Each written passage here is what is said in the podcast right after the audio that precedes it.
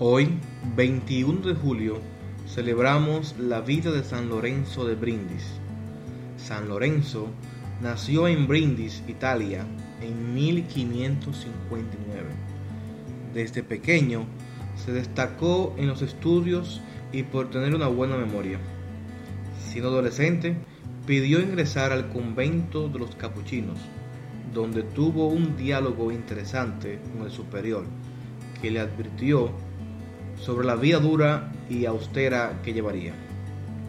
Padre, ¿en mi celda habrá un crucifijo? preguntó el joven. Sí, lo habrá, respondió el superior. Pues eso me basta. Al mirar a Cristo crucificado, tendré fuerzas para sufrir, por amor a Él, cualquier padecimiento. Acotó el muchacho quien, al tomar el hábito religioso, recibió el nombre de Lorenzo. Siendo diácono, obtuvo para la fe muchas conversiones gracias a su prédica.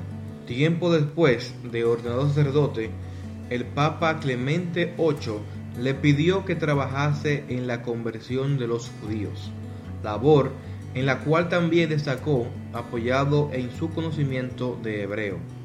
Cierto día, un sacerdote le preguntó cuál era su secreto para predicar, y el santo respondió, en buena parte se debe a mi buena memoria, en otra buena parte a que dedico muchas horas a prepararme, pero la causa principal es que encomiendo mucho a Dios mis predicaciones, y cuando empiezo a predicar, se me olvida todo el plan que tenía y empiezo a hablar como si estuviera leyendo en un libro misterioso venido del cielo. San Lorenzo dormía sobre tablas, se levantaba en las noches a rezar salmos, ayunaba con pan y verduras, huía de recibir honores y trataba de estar siempre alegre y de buen humor con todos. En Alemania, con el beato Benito de Urbino, atendieron a las víctimas de una peste y fundaron conventos en Praga, Viena y Goricia. Más adelante, San Lorenzo fue elegido superior general de su orden, pero con los años pidió no ser reelegido porque pensaba que Dios lo reservaba para otros servicios a pedido del emperador Rodolfo II, fue y obtuvo la ayuda de los príncipes alemanes contra los turcos, llegando a ser incluso capellán general del ejército.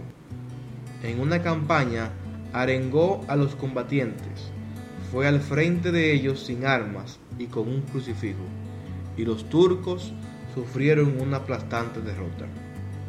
Se dice que a su regreso, el santo se detuvo en el convento de Goricia, donde el Señor se le apareció en el coro y le dio la comunión. Luego sirvió en varias misiones diplomáticas que favorecieron la paz en diversas regiones de Europa. Más adelante, San Lorenzo se retiró al convento de Caserta y era frecuentemente arrebatado en éxtasis durante la celebración de la misa partió a la casa del Padre el 22 de julio de 1619, el mismo día de su cumpleaños. Fue canonizado en 1881 y en 1959 San Juan XIII le otorgó el título de doctor de la Iglesia. San Lorenzo de Brindis intercede por nosotros. Amén.